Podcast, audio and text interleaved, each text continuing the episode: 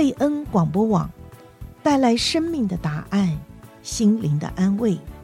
今天祝福您得到应许和医治的经文是《腓立比书》四章六节，应当一无挂虑，只要凡事借着祷告、祈求和感谢，将你们所要的告诉神。腓立比书四章六节，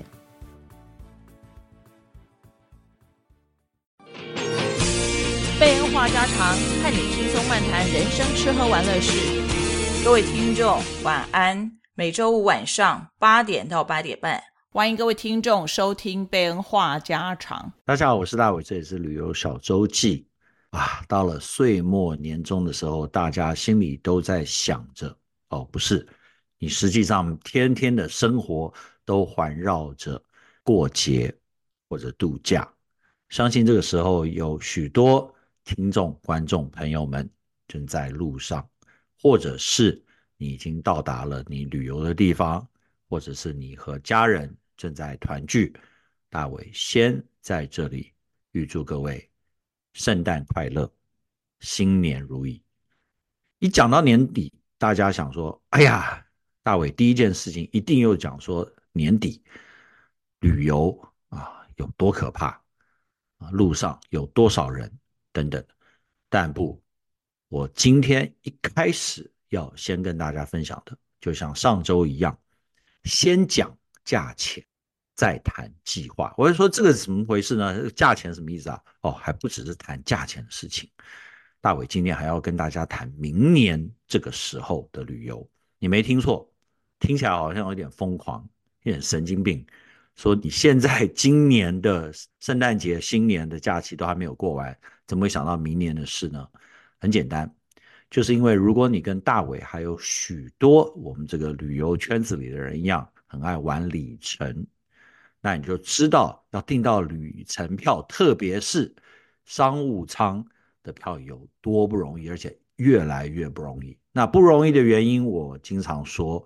有两点，一点，也就是航空公司越来越多的人累积一大堆的里程以后，就是一个非常困难的事情，要把这些里程消耗掉，然后在账面上就是很多 liability 嘛，就负债，他们这些是有人 anytime 就可能来说，哎，我要用这个里程，这样子，那这个是一点，所以不管有没有新冠疫情，这件事情迟早都会发生的，因为太多的人，而且越来越多的人。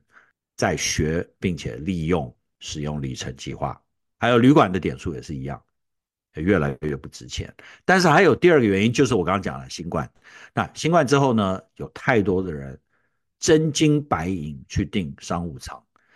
大伟对这些人实在是感到非常的愤怒。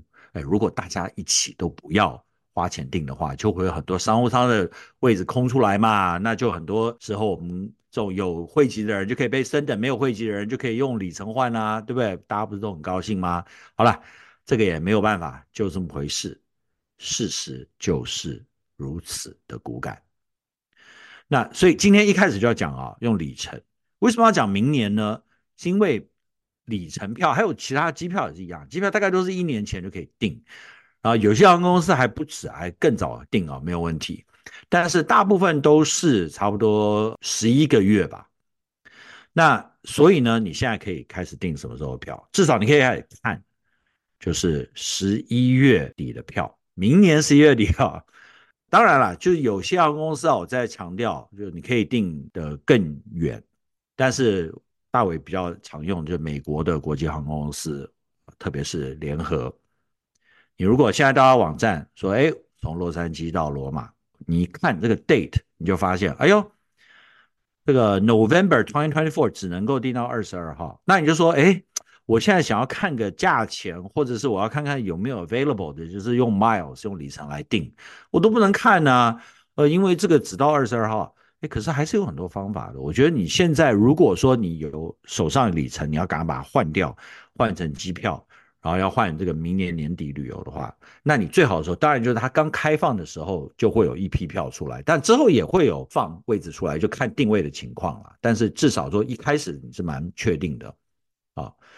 那你说我怎么办呢？其实有很多的办法的。大致上说来，大部分人都想要什么礼拜五啊、礼拜六啊出发，然后礼拜六、礼拜天回家，就可以最大化你的周末嘛。好，那我们说就礼拜五和礼拜天，你淹掉不是这个 date 没有关系，但是你就是周间一周这样子。好，那我看到什么呢？这一天，哎。有两件事情啊，你光看到 search 的这个搜索出来的价钱，你就可以发现两。第一个就是说，这一天啊还不错，礼拜五不错，但是礼拜四更好，因为什么呢？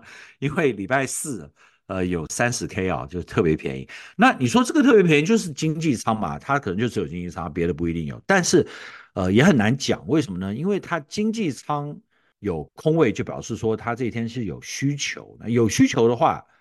就表示说他可能啊，对不起，口误，不是有需求，是有空位。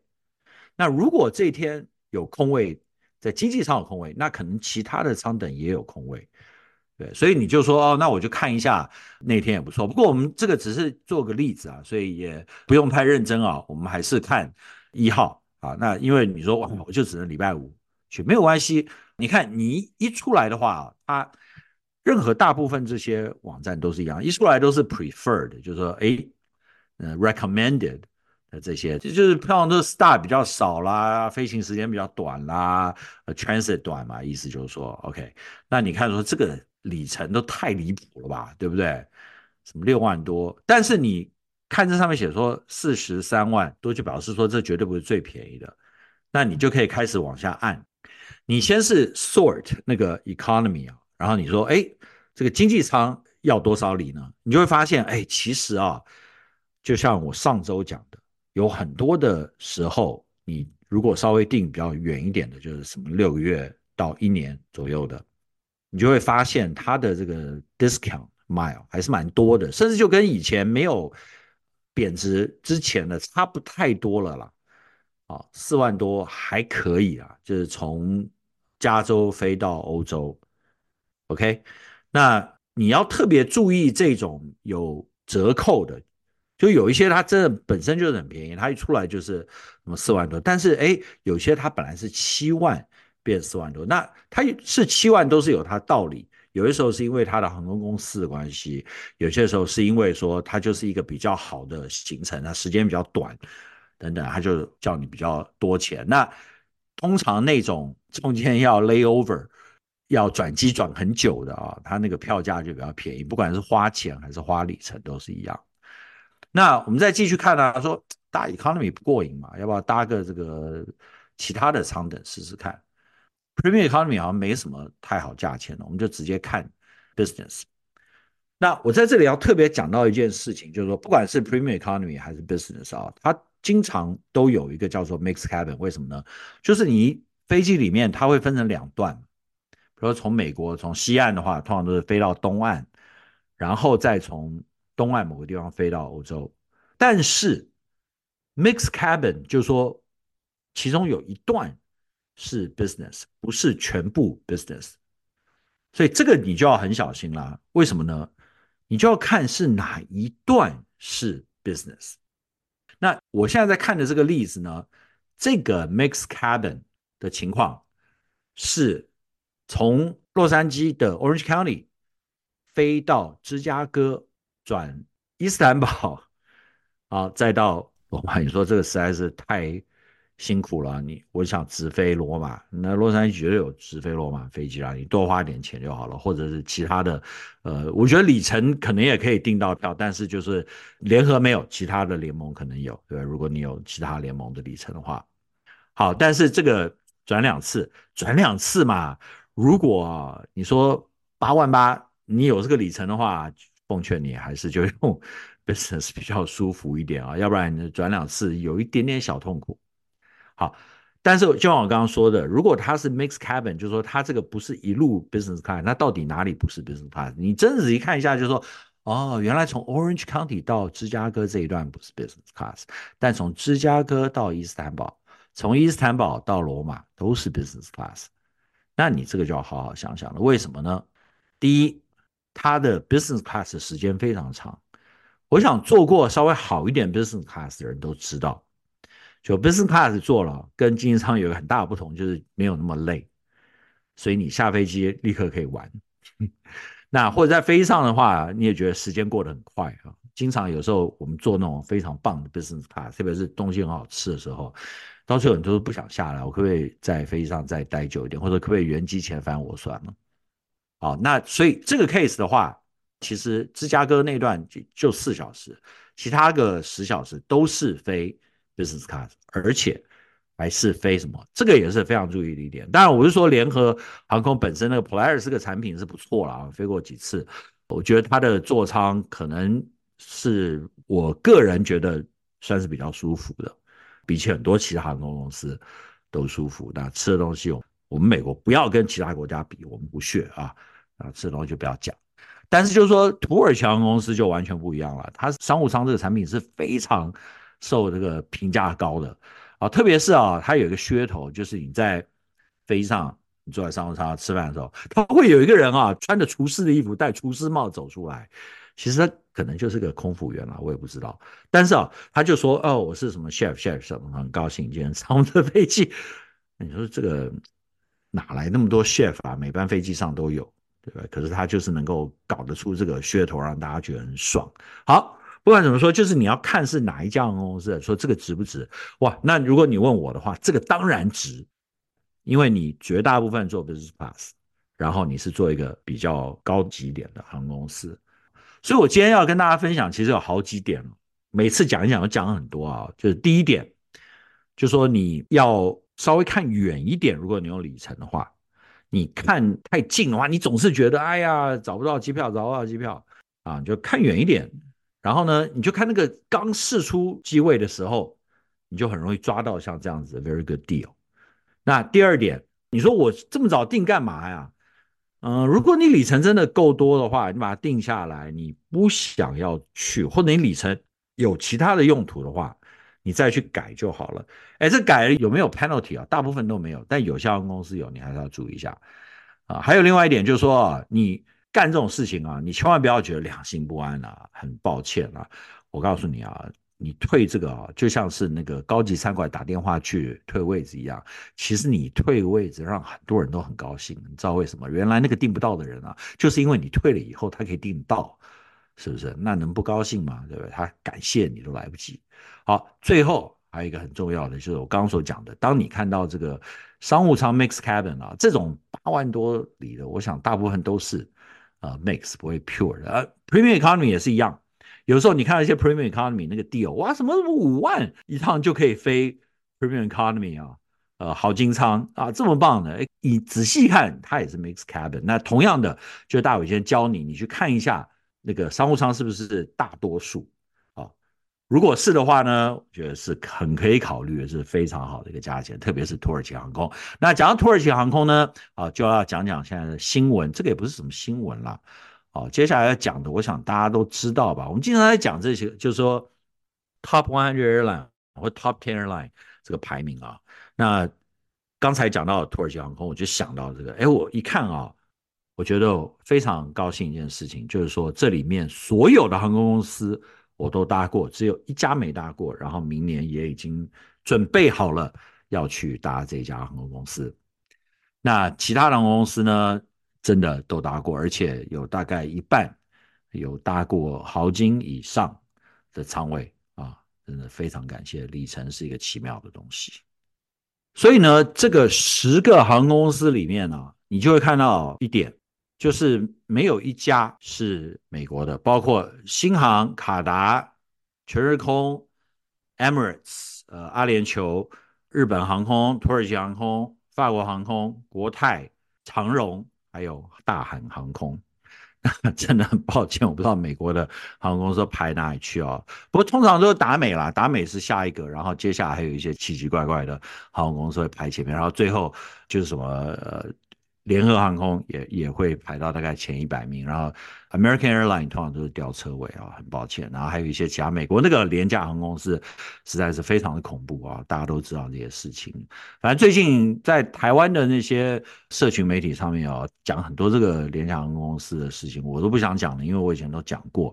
但基本上 you get what you pay for 嘛，这一些我告诉各位，刚才那些 top ten 啊，前十名航空公司，呃，说实在，没有一家是经常性的便宜啦，就是你偶尔可能买到一些便宜票，可大部分这些航空都不是特别便宜嘛。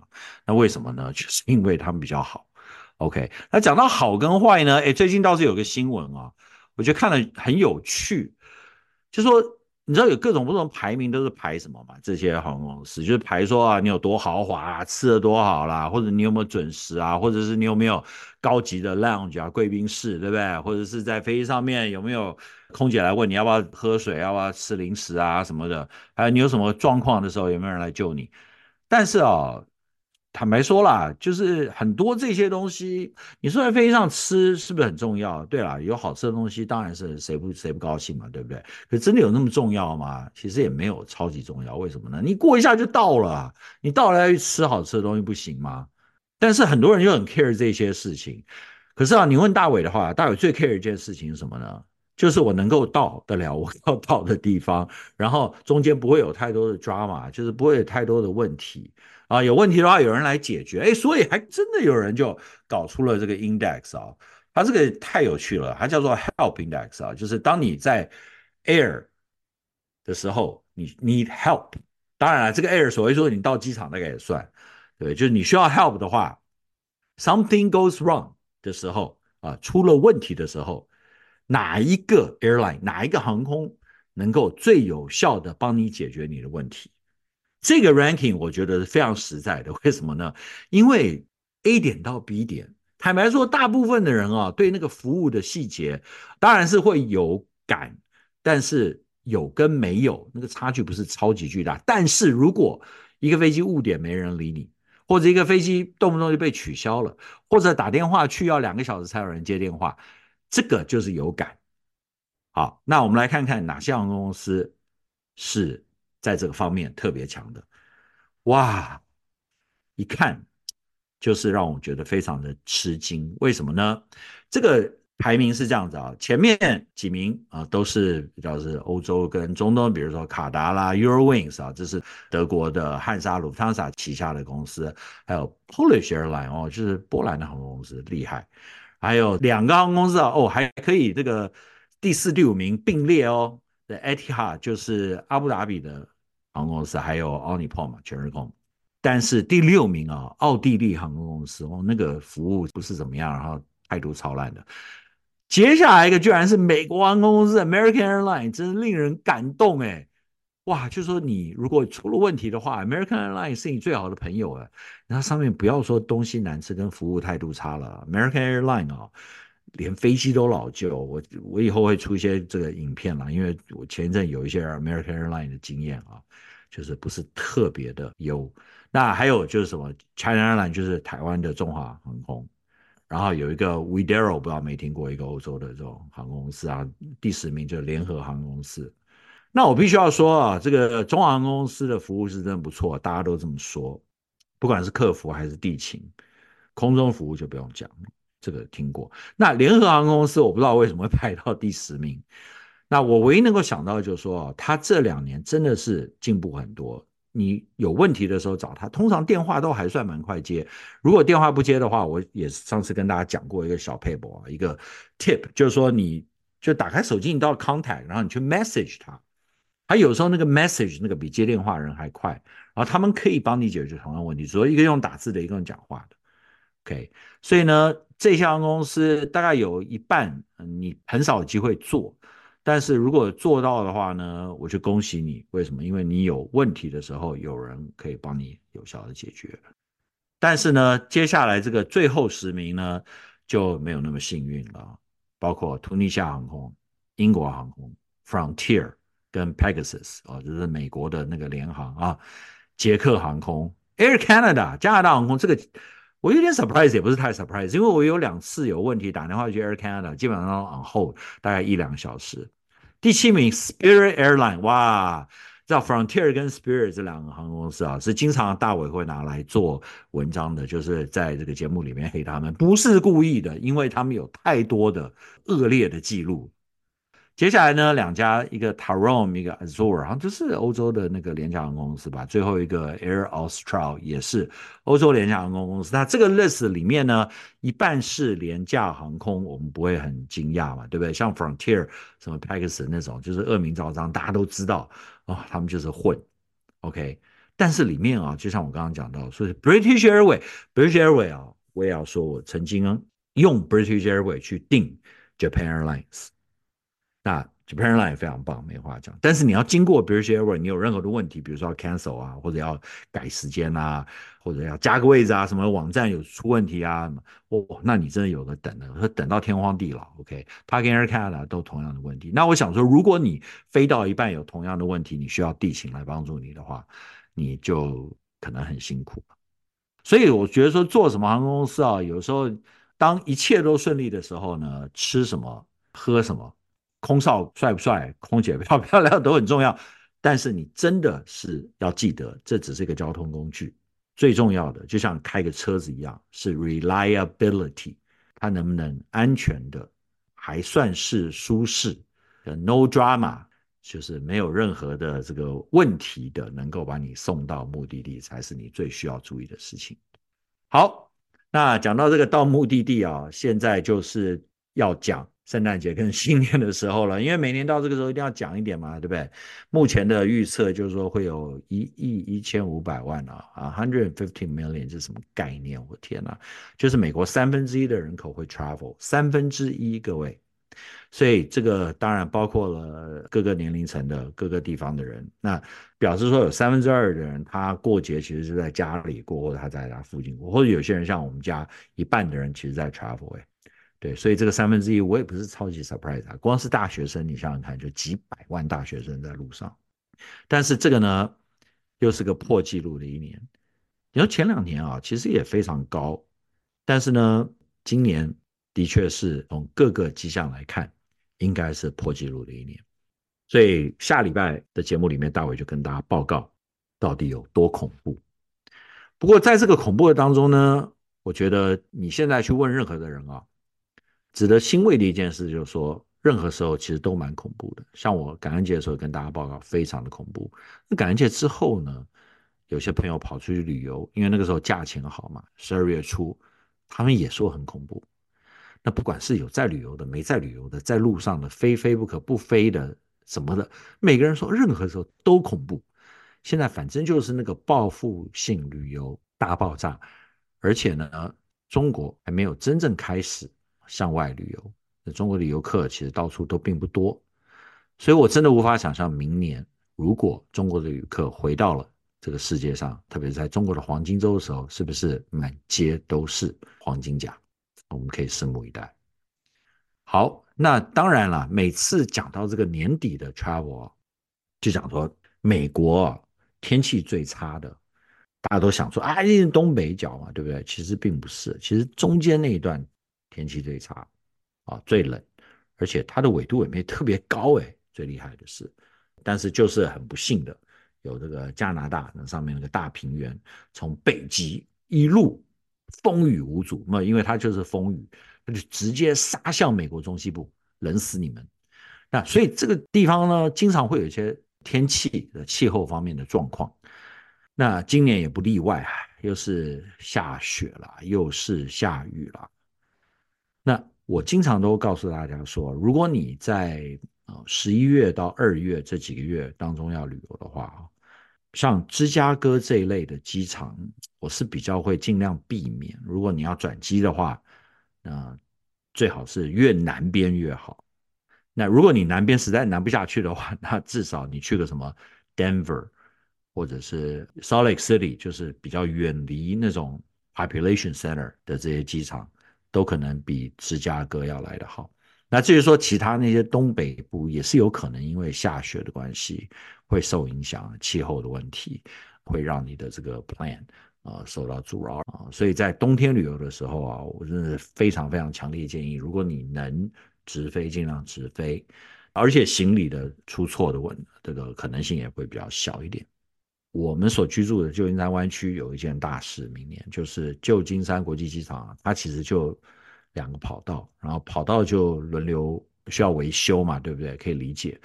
可是呢，它比较长的那个跑道，在二零二四年将要花几个月的时间呢，可不可以请那个中国基建狂魔来修一下？会不会快一点？